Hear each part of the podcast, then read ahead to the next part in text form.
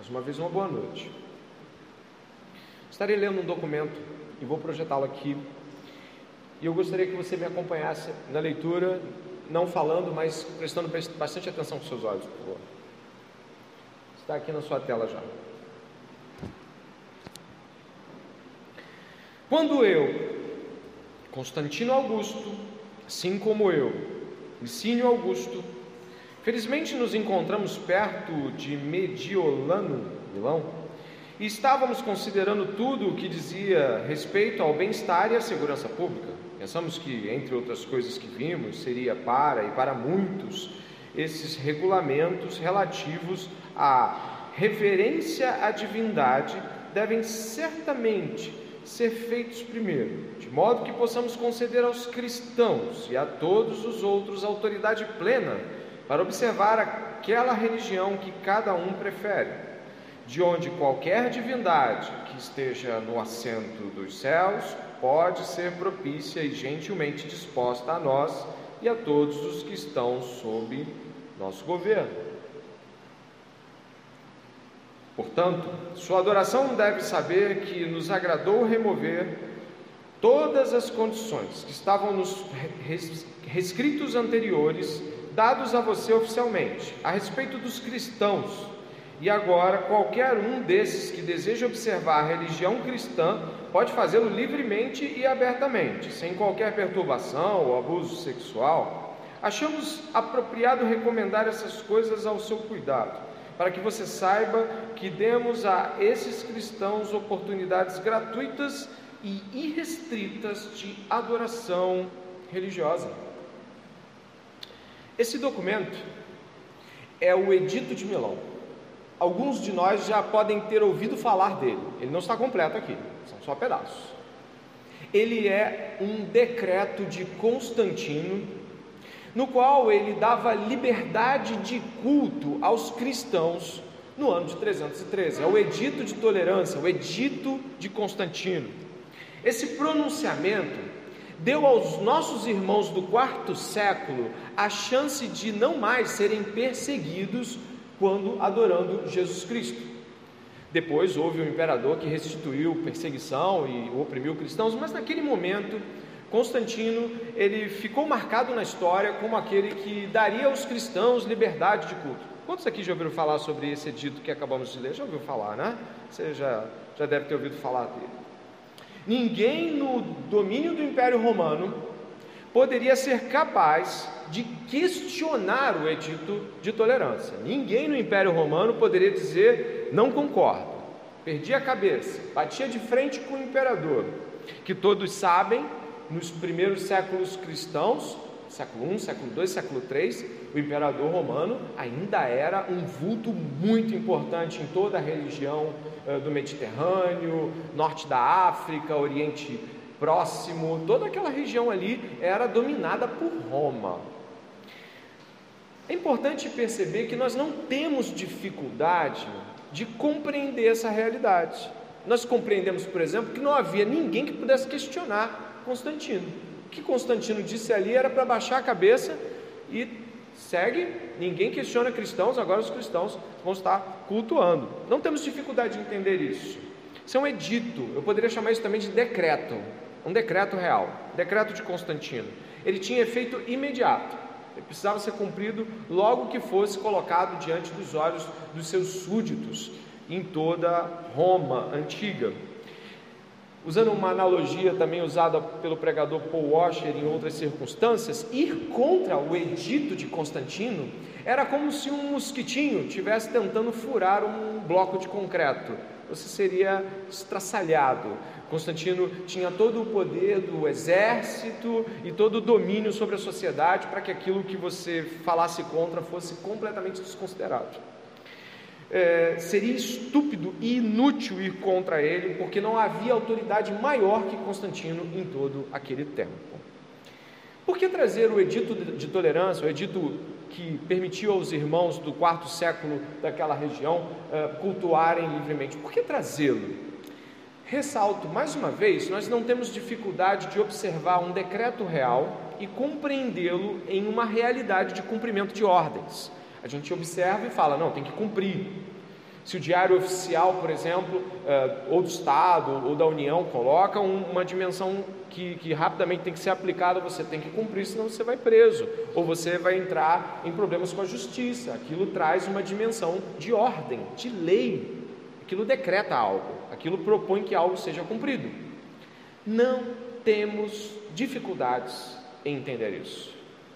E eu trouxe algo desse nível, dessa compreensão, porque os versos que se estabelecem diante de nós, dá uma olhada, o 14 e o 15, eles têm peso de decreto, eles têm uh, estrutura e fala que apontam para um decreto real. Aqui, neste momento, nosso pequeno trecho bíblico assinalado para hoje deve ser lido e recebido em nossos corações como um decreto real não passível a questionamentos e nem tão pouco recebido parcialmente, mas integralmente. Os versos 14 e 15 são um decreto anunciado pela boca de ninguém menos do que o Filho de Deus acerca da inauguração do reino de Deus na terra. E é claro, nós vamos observar os meandros dessa discussão, mas eu gostaria de lhe perguntar se quando você está lendo a Bíblia, e aí é uma primeira, um primeiro questionamento, uma primeira reflexão, se quando você está lendo a Bíblia, você consegue dimensionar essas proporções. Algumas pessoas leem a Bíblia como uma recomendaçãozinha básica, algumas outras leem a Bíblia como é, um bom momento de refletir sobre a vida. Cristãos leem a Bíblia no tom da ordem de Deus. Cristãos leem a Bíblia como Deus falando: é agora, é hoje, é para fazer. Quando perdemos essa dimensão de reverência à autoridade que a Bíblia representa, a autoridade que a Bíblia representa, nós flexibilizamos nossos pecados, nós agimos como senhores do tempo. Olha, a gente é capaz de tentar pensar em quando vai se arrepender, ou mesmo quando considerar que algo é grave ou não. Por isso eu lhe recomendo nessa pequena introdução. A Bíblia está sempre em tom de ordem. Quando ela aponta para nós suas realidades eternas, que vão estar sendo encontradas por nós na eternidade também ela deve ser acatada de imediato, ela deve ser recebida e acolhida como autoridade. Perder essa dimensão de decreto real pode nos custar a alma, pode custar a sua alma, que pode vir a perecer por não considerar as Escrituras palavra de Deus inspirada e autoritária e autoritativa. Então venha comigo, por favor, porque nós estaremos aqui no verso 14 apenas dizendo de que Marcos é sucinto em sua abordagem no verso 14. Mas o verso 14 transcreve uma dimensão que vai desde seis a sete meses até talvez um ano de saída de Jesus do campo da tentação e o acolhimento dos primeiros discípulos, os primeiros milagres como Canaã da Galileia e, o, e todos aqueles primeiros movimentos de Jesus Marcos resume a coisa muito rapidamente em um versículo, dizendo: depois de João ter sido preso, isso aconteceu bem depois do batismo de Jesus. João não foi preso depois que batizou Jesus, muitos meses decorreram disso. Mas nós entendemos que o evangelista Marcos tem, umas, tem temas e intenções e suprimir aspectos que em outros evangelhos são encontrados tem como objetivo nos apontar para algo mais enfaticamente. É, Marcos age com agilidade quando alguns temas não são de suporte para as temáticas principais, como Jesus, o Filho de Deus, temática de Marcos, o fracasso do discípulo, dos discípulos em tentar seguir a Cristo pelos seus próprios custos. Esses são temas centrais que Marcos contempla. E por isso Deus nos deu quatro evangelhos que nós podemos perceber que nos dão sustentação para compreendermos outros nuances e outros temas, isso é maravilhoso concordando entre si, ainda assim cada um com uma dimensão e roupagem. Então o verso 14, para nós, ele serve de sustentação, compreendendo que o tempo aqui decorre de muitos meses, e logo em seguida, verso de número 15, que será dividido em três aspectos principais. O primeiro, o tempo está cumprido. Observe o verso 15 nas palavras de Jesus. O tempo está cumprido, será para nós uma parte do nosso estudo. A segunda, eh, o reino de Deus está próximo. Segunda parte que nós vamos estudar. E a terceira, arrependam-se e creiam no Evangelho. Teremos três momentos então com essa afirmação real, esse decreto de Jesus, esse decreto com peso de lei eterna para os nossos corações. Amém? Então venham, por favor, até o verso de número 15, onde nós encontraremos ali o primeiro movimento. Né? Algumas coisas vão estar passando no slide, né? a irmã vai percebendo, ela vai ajeitando e colocando para nós, mas eu peço que você tenha atenção nas escrituras. A primeira parte que eu gostaria de considerar com vocês é a seguinte: o tempo está o quê? Como está na sua Bíblia? O tempo está cumprido. Essa afirmação, o tempo está cumprido, ela parece encontrar um certo confronto com a frase que vem depois, não é isso? Olha a frase que vem depois: o tempo está cumprido e o reino está próximo. Ah, mas está cumprido, mas ainda não está. Existe algo aqui que nós vamos observar quanto a isso. O, reino, o tempo está cumprido. O que quer dizer isso? Desde Gênesis, capítulo 3, verso de número 15, quando a queda do homem deflaga uma rebeldia contra Deus, e Deus promete de que da, do ventre de Eva nasceria um que esmagaria a cabeça da serpente, até o livro de Malaquias, o último livro do Velho Testamento que diz que o grande dia do Senhor viria e que esse grande dia seria antecedido pelo anúncio de Elias, que Jesus aponta como João Batista, em termos de característica ministerial, e ele anunciaria a vinda do Messias, do grande dia do Senhor. Desde Gênesis 3,15 até o livro de Malaquias, o Velho Testamento, ainda que com muitos temas crescentemente, progressivamente, aponta para a vinda de um homem que é filho de Deus. É filho do homem, como diria o profeta Daniel, mas também é filho de Deus, na realidade de Isaías, o Emanuel, o Deus conosco. Jesus então está anunciando que o Velho Testamento encontrou o seu fim, o seu propósito em Jesus. Cristãos creem que o Velho Testamento se encerra, encerrar aqui não é não ter mais valor, pelo contrário, muito valor. Como dizem alguns teólogos, o Novo Testamento é um comentário do Velho Testamento. Alguns afirmam, como o, o, o pastor e professor Frank Ferreira, é um comentário do Velho Testamento. Preste atenção. Então, o que, que nós temos aqui? Nós temos uma dimensão de tempo cumprido. O que está cumprido aqui? O Velho Testamento está cumprido em Jesus. Ele cumpre o anúncio tão aguardado do ungido. Ele é o ungido, ele é o Cristo de Deus. Então, desse ponto, é importante ressaltar de que o reino de Deus foi inaugurado em Jesus Cristo. Mas existe algo importante aqui que eu quero que sirva também, uh, além de compreensão uh, de cumprimento do Velho Testamento, eu gostaria que você pudesse ficar atento à palavra tempo. Você viu a palavra tempo aí na sua Bíblia? Você conseguiu achá-la aí? Essa palavra tempo aí é kairos. Você já ouviu essa expressão em grego? Acho que muitas vezes você já deve ter ouvido, se não ouviu a primeira vez. Kairos. A expressão correta para kairos, em sua tradição, sua tradução é momento oportuno. Até coloquei aqui, momento oportuno. Olha que bom é entender um aspecto. A palavra não é cronos aqui, que representaria para a gente algo como relógio. Tem a palavra grego cronos, que representa tempo contado, tempo verificado, tempo, tempo aferível aqui é kairos.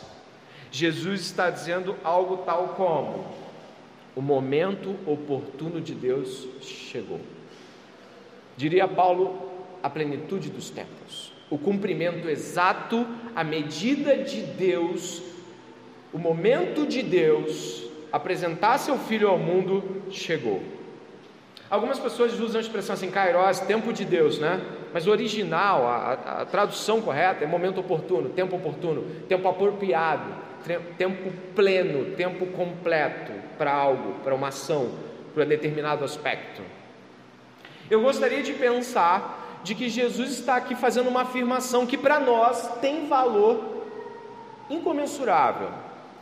Kairos, Deus enviou seu filho no momento oportuno, no momento em que Deus, medindo todas as coisas a qual havia prometido, julgado, colocar diante de nós, ele envia Jesus.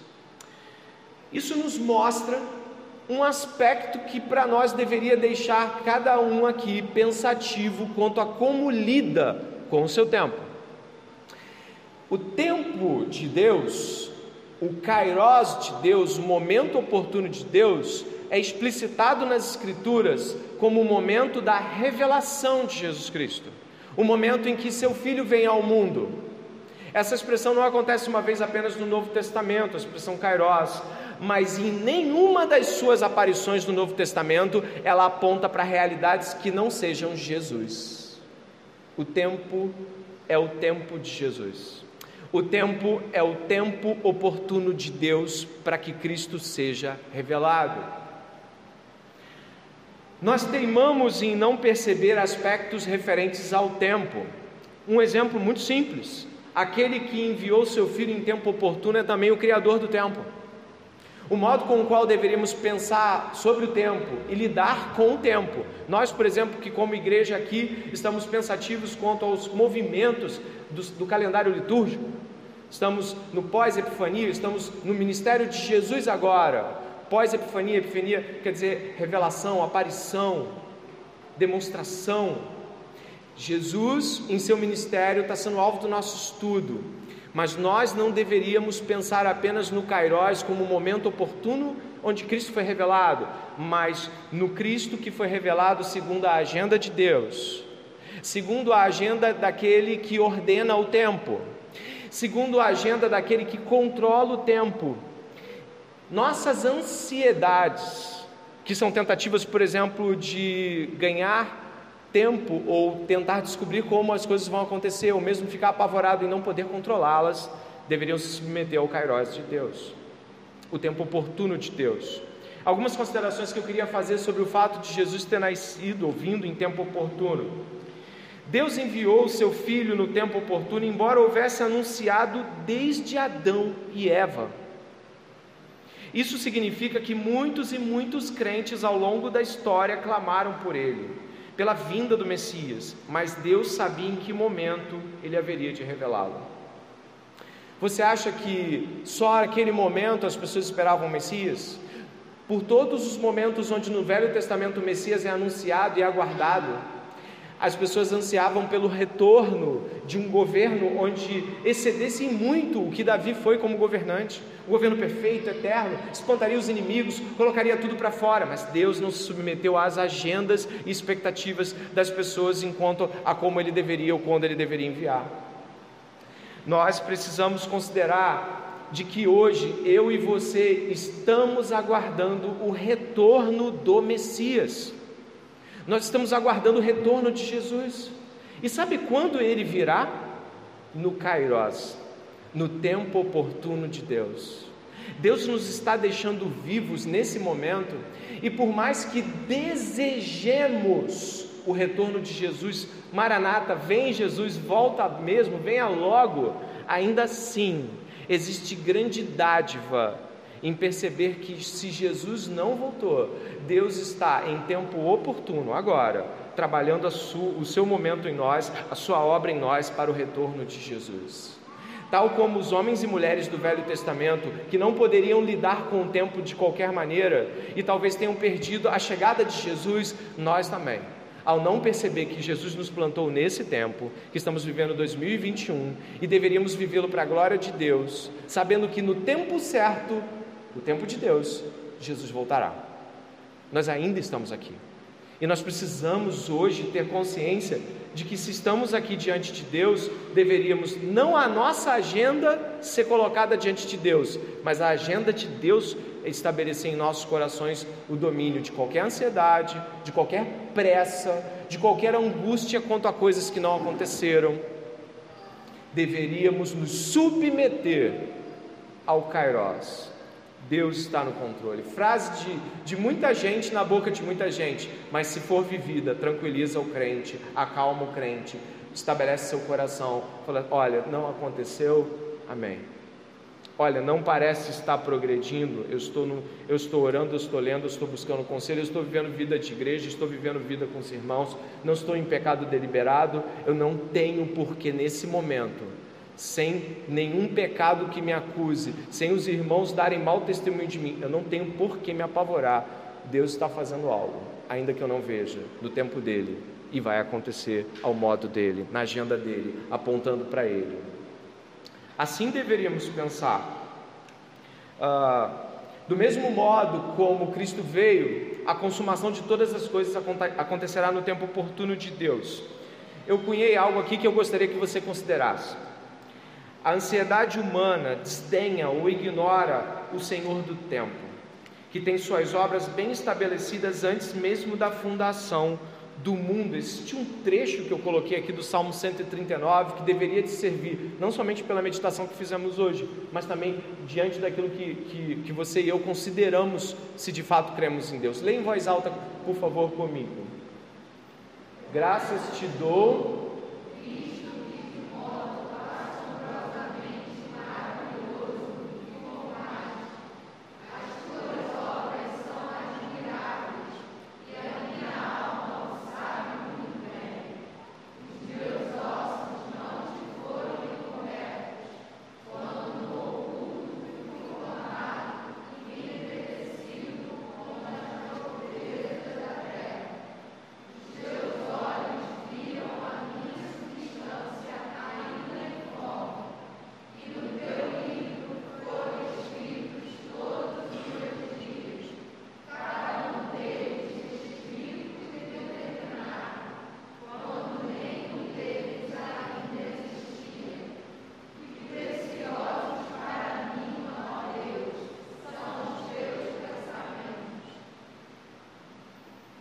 consegue perceber que ele está adorando a Deus, por Deus ter na, na, na, palma da mão de Deus a história dele, escrita e determinada?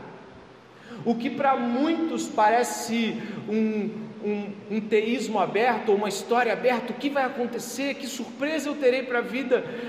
Deus está diante de nós, Deus estava na nossa formação no ventre, Deus estava escrevendo, e aí eu vou usar a licença poética do próprio salmista, escrevendo nossos dias quando nenhum deles havia. E aí, sabe o que, que o salmista faz? Ao invés dele se angustiar e ficar ansioso, como muitas vezes nós ficamos, ele adora. Quão preciosos seus pensamentos. Ele começa a exaltar a Deus pelo fato de que ele não tem do que se preocupar. Ele começa a exaltar a Deus porque Deus tem os seus tempos. E Deus fez todas as coisas conforme as suas próprias vontades. Esse é algo aqui que começa interessante ali, ó.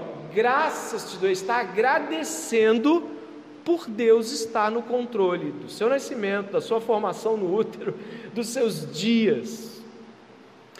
Esse tipo de domínio de Deus sobre a realidade do tempo deve nos trazer paz toda doutrina que a Bíblia aponta, que a Bíblia nos ensina, deve mudar a nossa realidade de vida. Então, se a doutrina de que Deus controla todas as coisas, pelo seu beneplácito, seu poder, apontando para um fim proveitoso, cooperando todas as coisas para o bem dos crentes, como ainda vivemos sobre égides de ansiedade, de angústia com o tempo, ou mesmo preocupados com o futuro se Deus está lá. É algo para se pensar.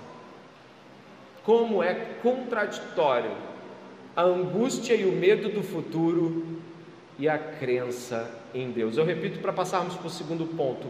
Como é contraditório a angústia, a ansiedade e o medo do futuro e a crença no Deus bíblico. Eis uma contradição e você não pode ficar em cima do muro, você precisa ir para o lado de Deus. Essa noite você precisa tomar essa decisão.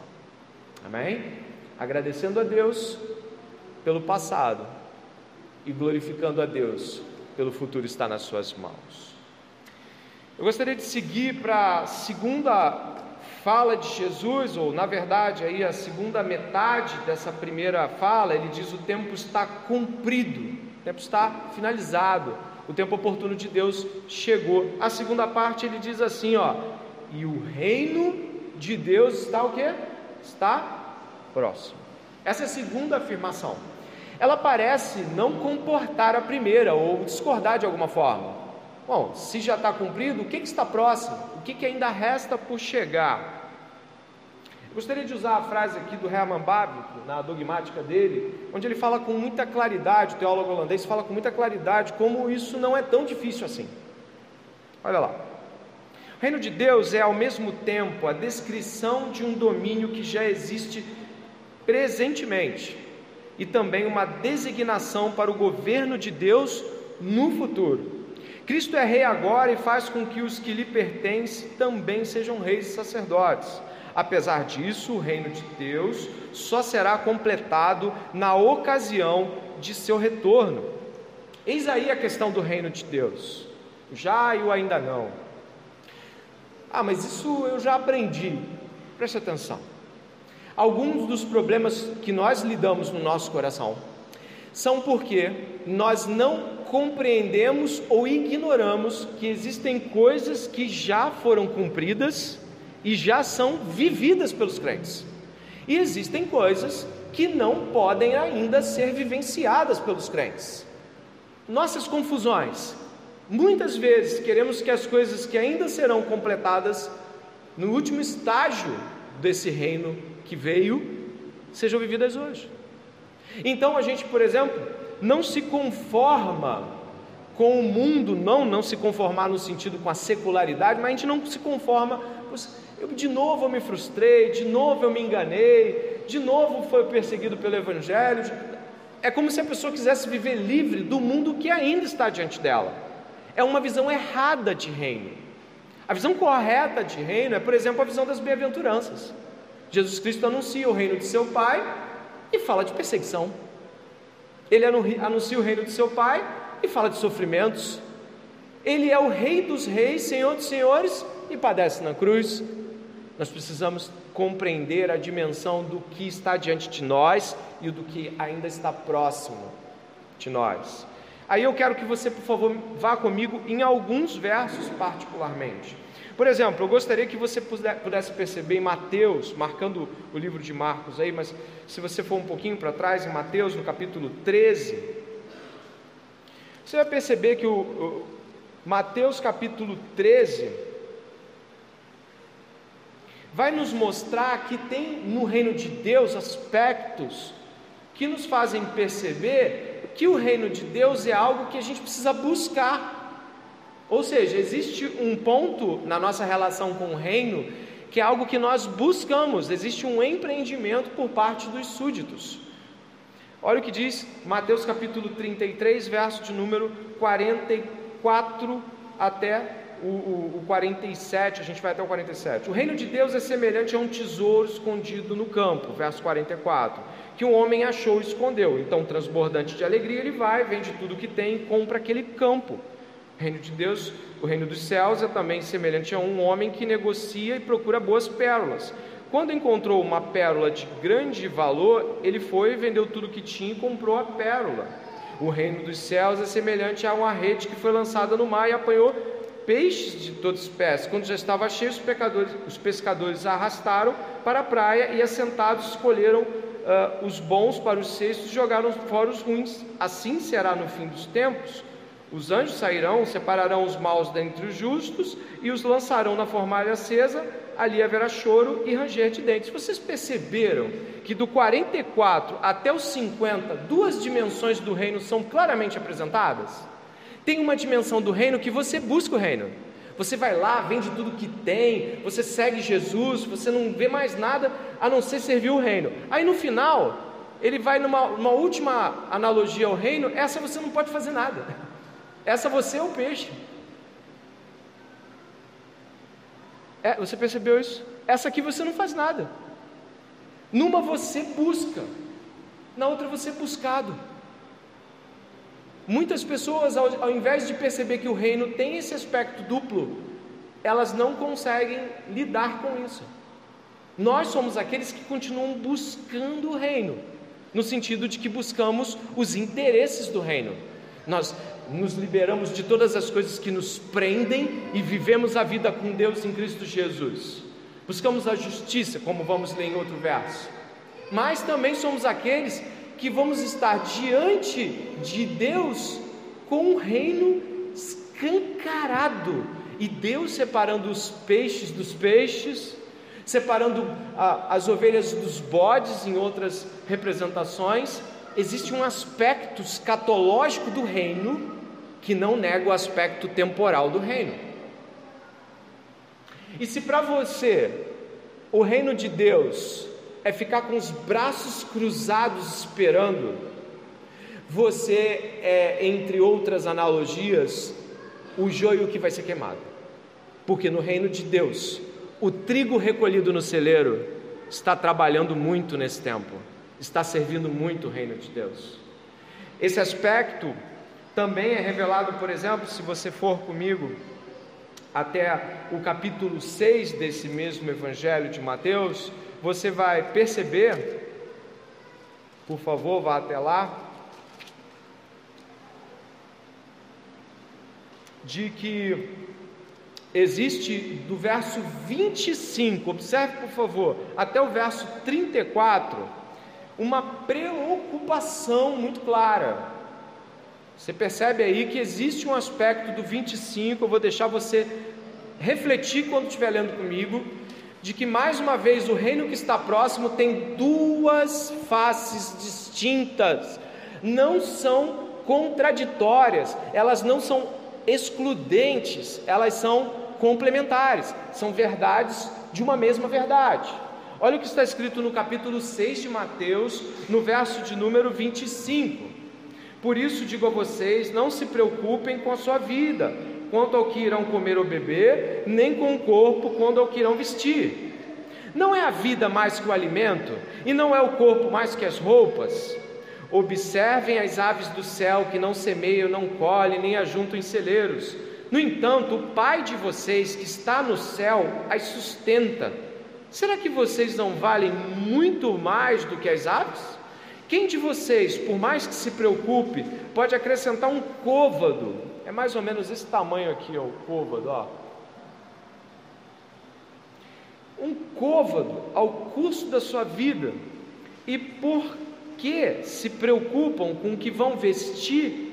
Observem como crescem os lírios do campo, eles não trabalham nem fiam. Eu, porém, afirmo a vocês que nem Salomão, em toda a sua glória, se vestiu como qualquer deles. Ora, se Deus veste assim a erva do campo, que hoje existe e amanhã lançada no forno, não fará muito mais por vocês, homens de pequena fé? Portanto, não se preocupem dizendo que comeremos, que beberemos ou com que nos vestiremos, porque os gentios é que procuram todas essas coisas. Eu gostaria que você pudesse observar agora essa segunda parte do reino que está próximo. O Pai de vocês, eu vou repetir, o Pai de vocês que está no céu sabe que vocês precisam de todas elas. Leia o 33 comigo. Mas busquem em primeiro lugar o reino de Deus e a sua justiça, e todas estas coisas lhes serão. Espera aí, presta atenção. Comer, beber e vestir são necessidades que Deus não nega. Mas Deus está dizendo que não são nossas preocupações primárias. Eu poderia ser até um pouco mais abusado aqui na exposição do texto. Diz que não são nem nossas preocupações. Não está dizendo assim nem que é primais, né? A secundária. Essa é a secundária. Está dizendo assim que isso não é a sua preocupação. Essas coisas eu providencio. Mas aí, ó, tem um aspecto de eu providencio enquanto você busca. Olha de novo aí. Existe uma busca enquanto há algo já dado.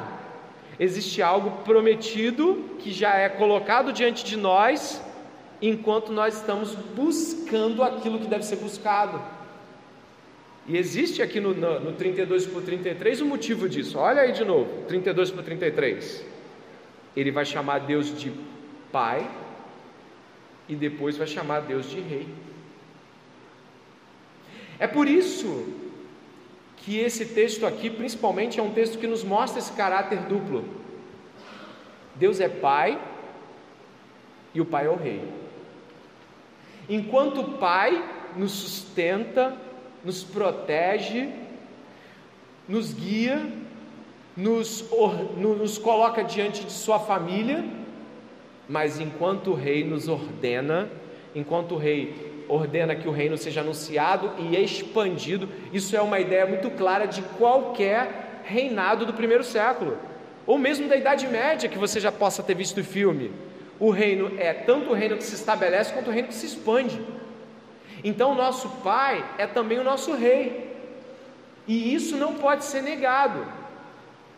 Nós não podemos pegar as relações que nós temos com nossos pais e querer aplicar elas em ipsis literis, totalmente em Deus. Vai falhar, vai falhar, porque existem coisas que nossos pais possam vir a nos pedir que sejam até pecado, e nós devemos negar. A este não.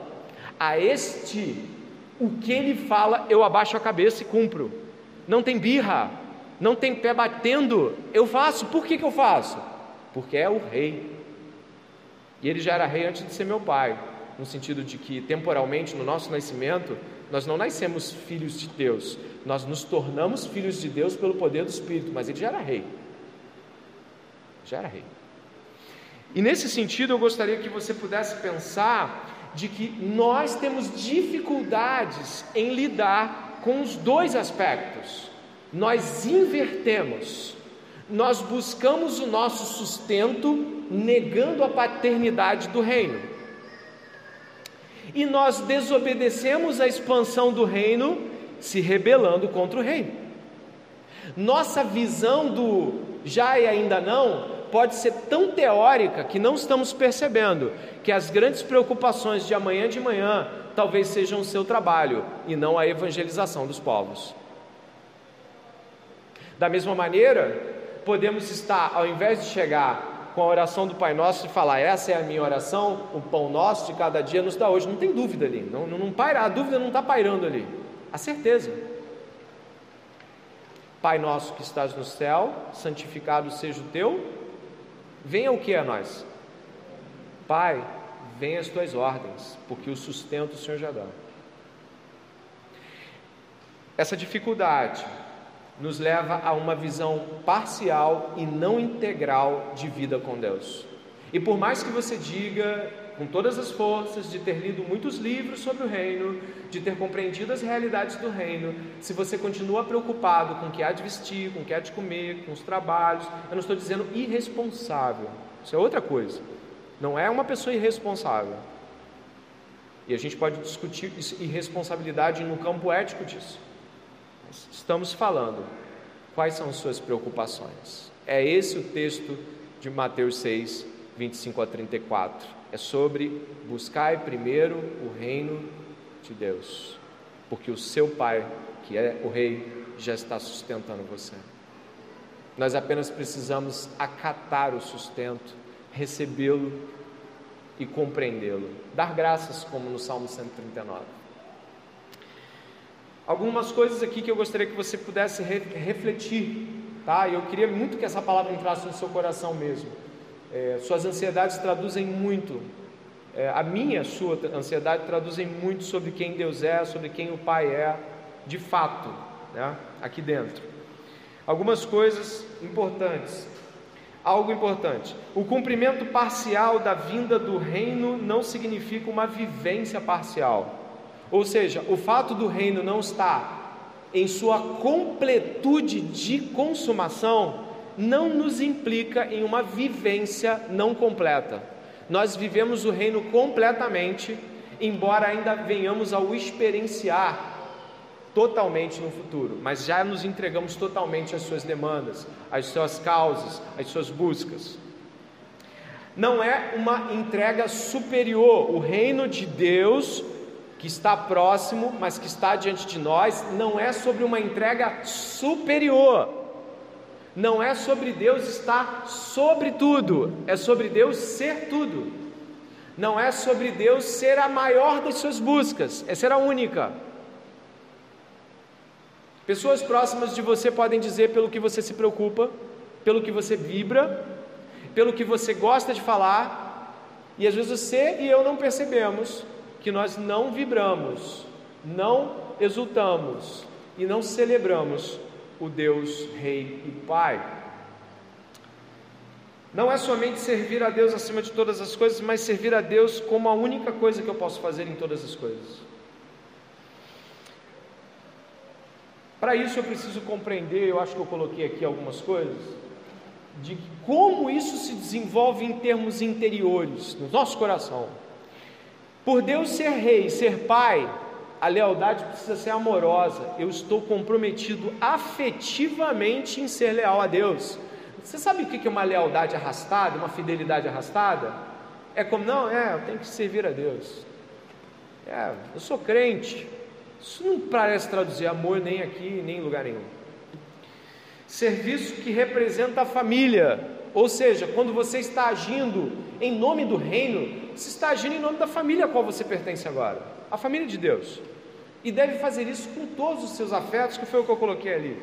Nossas obras devem traduzir afetos e sentimentos profundos por Deus, que além de nosso rei é quem? Nosso Pai. Nosso Pai. Não sei qual experiência você tem com pai e mãe, talvez não tenha sido a melhor, mas eu tenho pai e mãe, eles são amorosos e cuidadosos comigo até hoje eu não gosto de pensar que eles vão ouvir das pessoas coisas sobre, pô, o seu filho não é mole, o seu filho deixa a desejar, o seu filho não honra o seu nome. Isso já é feio e vergonhoso para o Pai na terra. Imagine o que isso é representar o Pai Celestial. Daí, e seguindo a partir daí, nós precisamos compreender que se o reino tem a ver com a nossa realidade de família, eu coloquei em 2 Timóteo 2, 11, 12, nós precisamos relembrar aspectos das Escrituras que nos fazem pensar que não é somente o reino de Deus, mas o nosso reino também, em termos de desdobramento. Palavra fiel é esta, completa, por favor. Também com ele.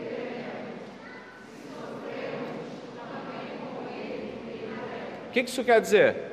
Que nós somos filhos de Deus e estamos preparados para o reino de nosso Deus e Pai. É incoerente, é completamente distante do Evangelho querer ser filho de Deus e reinar na eternidade e aqui na terra se comportar como um súdito das trevas ou como alguém dúbio, que o tempo todo cocheia entre fazer isso ou não, não é radical com sua postura com Deus. Gostaria de ir para o final agora. Volte para Marcos, por favor.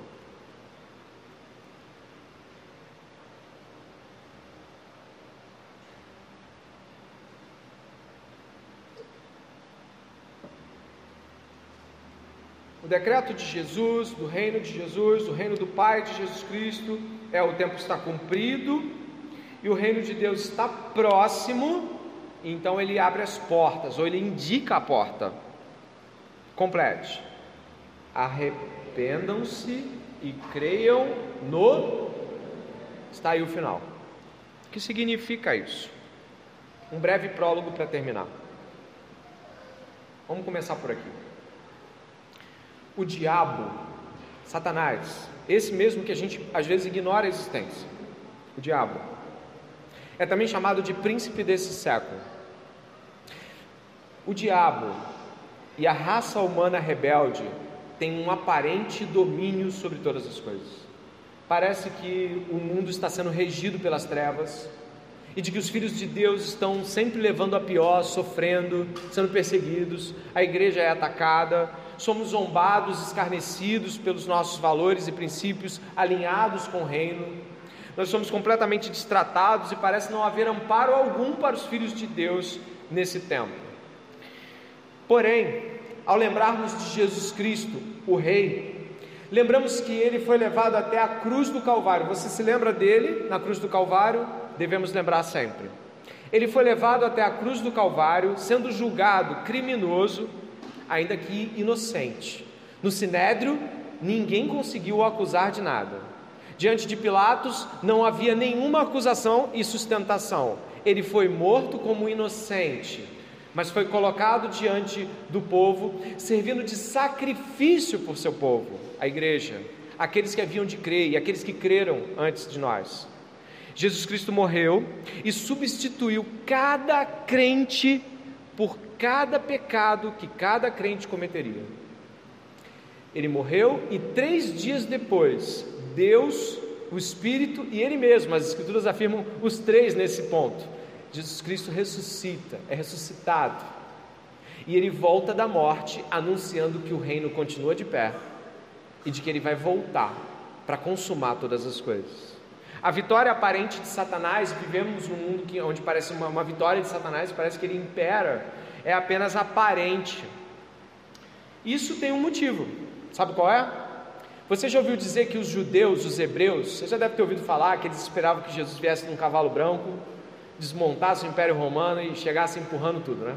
Você já deve ter ouvido falar também. Só que nessa dimensão, Jesus Cristo, ele primeiramente coloca o reino em uma posição de coração.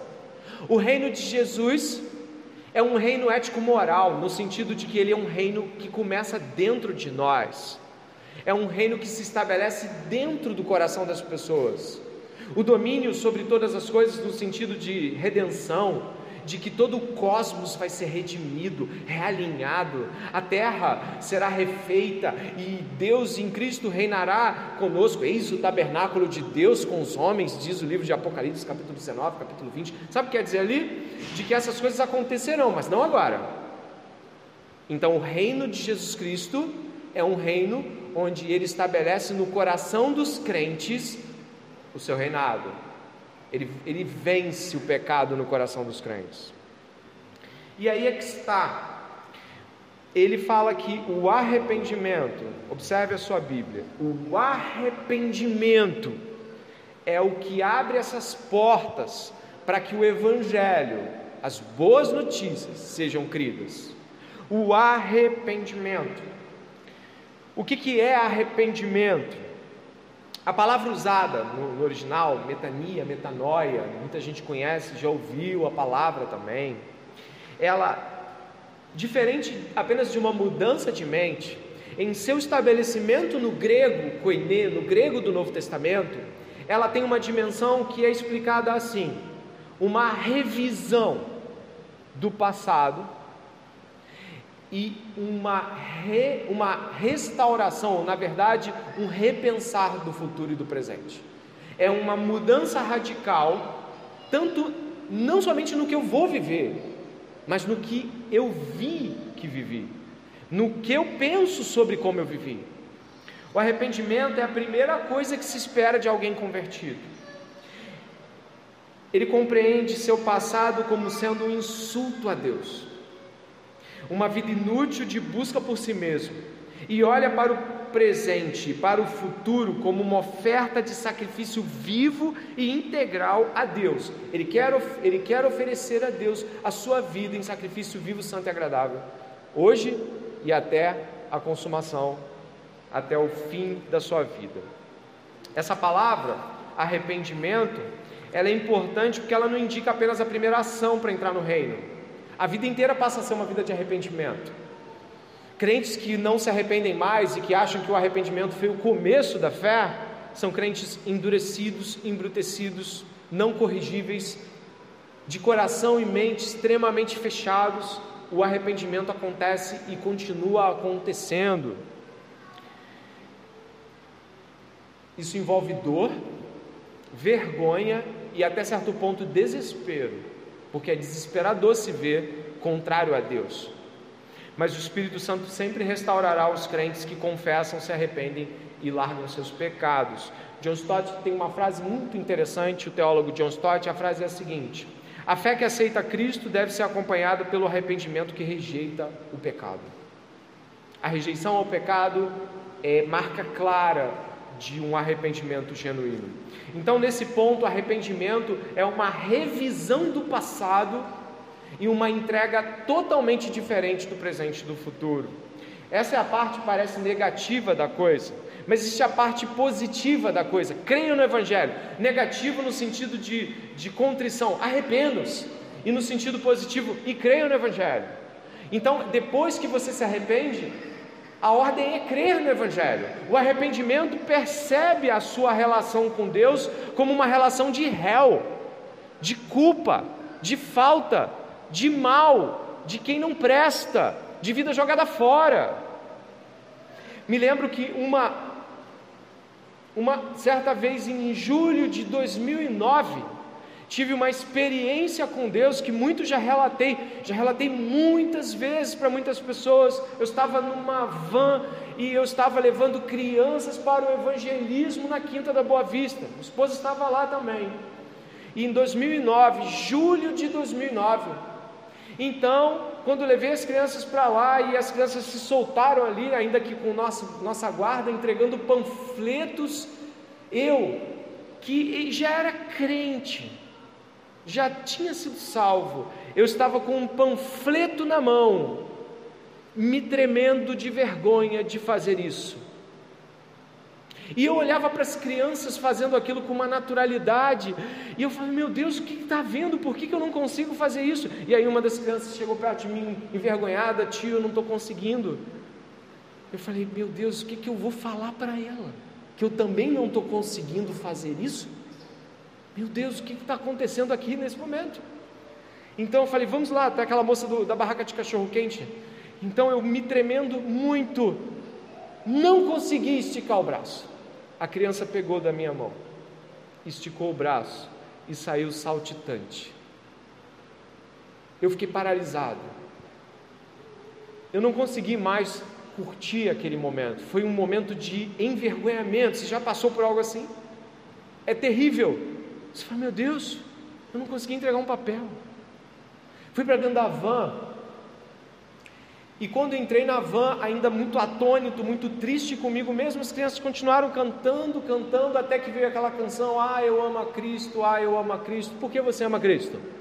Porque Ele morreu por mim, alguns porque Ele me salvou, né? E aí foram cantando, as 10, 15, 12 crianças cantando, cantando, cantando, cantando até que uma delas ousou, né? Tio André, você ama Cristo? Falei, meu Deus, eu estou com vergonha de novo de falar para as crianças que eu levei para o evangelismo. E eu falei, sim, eu amo a Cristo, mas por que o Senhor ama a Cristo? Elas falariam nisso. Eu falei, porque Ele morreu por mim. Naquele momento, glória a Deus, eu senti o meu corpo queimando em chamas. Eu estava ali completamente paralisado, quente, aquecido. Fisicamente eu sentia meu corpo aquecido, foi uma experiência minha. E naquele momento, todos os meus 28 anos de idade passaram e o senso de inutilidade de cada um daqueles anos, o senso de o que, que eu fiz da minha vida até hoje, por que, que eu, não, eu não fiz o que eu estou fazendo agora o que, que eu estava pensando da vida, não sobrava nada de onde qualquer lugar onde Cristo não havia sido desonrado, onde minha vida não havia sido inútil, onde eu não. Eu, eu, eu parei e falei, meu Deus, aquele momento marcou a minha trajetória. Aquilo foi em julho de 2009. Dois meses, três meses depois, minha esposa e eu começamos um trabalho de ensino bíblico em nossa residência, que durou dez anos, dos quais muitos aqui são frutos desse trabalho de evangelismo e ensino, e conhecem, sabem, eu não preciso dizer o nome. O arrependimento veio seguido de crer e levar o evangelho a outros. Algumas pessoas negam aspectos experienciais místicos, no sentido positivo da palavra, porque acreditam que eh, essas coisas são para gente pentecostal, né, tradicionalmente do viés pentecostal. Só que existe um problema nessa, nesse modo de pensar. Cristo continua queimando os nossos corações, Ele continua aplicando Sua palavra em nossos corações. E hoje, ainda aqui, talvez a experiência relatada possa trazer um pavor para você que tem vergonha de falar de Deus para as pessoas. Você não consegue atravessar a rua e entregar um panfleto, talvez. Mas você creu, o que, que acontece? Talvez você precise revisar não a tua conversão, mas o modo com o qual você se arrependeu de todas as coisas. Talvez exista uma necessidade de revisar a compreensão de um arrependimento e que ele seja mais amplo para que nada na sua vida tenha motivo de orgulho fora de Cristo Jesus. Por último, creio no Evangelho.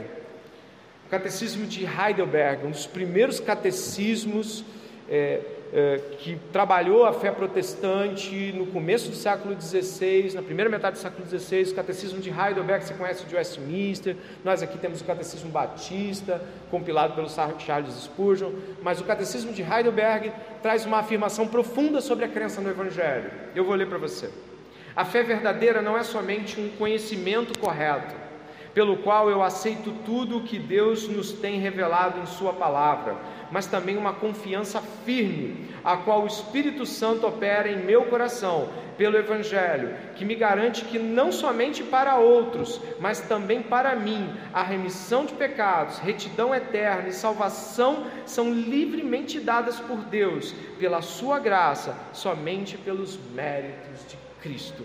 É uma fé que age, é uma fé que responde com um crer, um crer que age na direção um crer que, que realmente compreende que a realidade de remissão de pecados, ela não é uma doutrina teórica apenas, mas ela é vida, ela é real, ela está presente aqui agora, o Espírito Santo está aqui agora, atuando nos nossos corações, onde nós às vezes não achávamos que havia ainda algo para ser mexido, Deus vai lá e nos mexe e mostra que talvez propósitos que nós visitávamos como nobres são na verdade propósitos desconectados de Cristo onde somente a sua própria glória ou um futuro seguro estão presentes.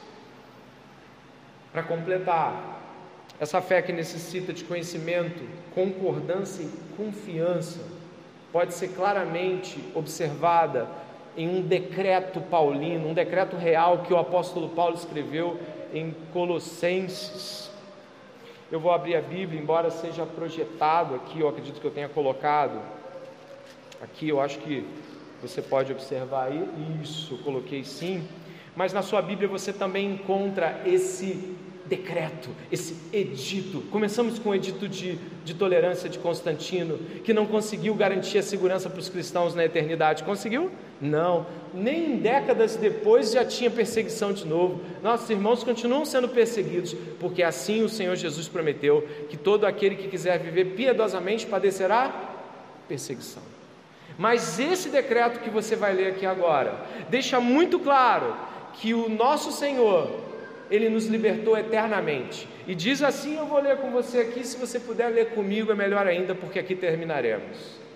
Ele nos libertou do império das trevas e nos transportou para o reino do Filho do seu amor, no qual temos a redenção, a remissão dos pecados este é a imagem do Deus invisível, o primogênito de toda a criação, pois nele foram criadas todas as coisas, nos céus, sobre a terra, as visíveis e as invisíveis, sejam tronos, sejam soberanias, quer principados, quer potestades.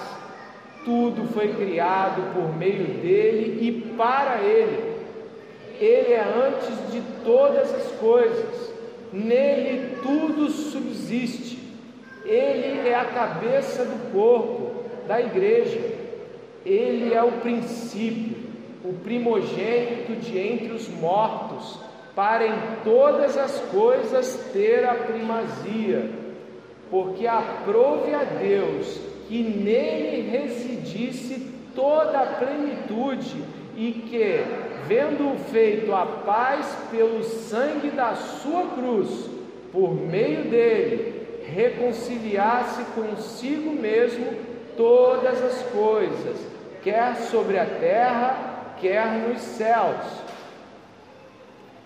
E a vós outros também que outrora eres estranhos e inimigos no entendimento pelas vossas obras malignas, agora, porém, vos reconciliou no corpo da sua carne, mediante a sua morte, para apresentar-vos perante Ele, santos, inculpáveis e irrepreensíveis, se é que permaneceis na fé alicerçados e firmes, não vos deixando afastar da esperança do Evangelho que ouviste e que foi pregado a toda criatura debaixo do céu, e do qual eu, Paulo, me tornei ministro.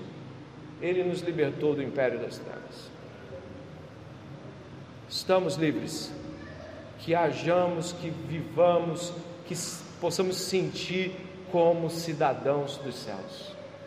Que possamos, de fato, esta noite, compreender a grandiosa realidade de que o reino de Deus está em nosso meio.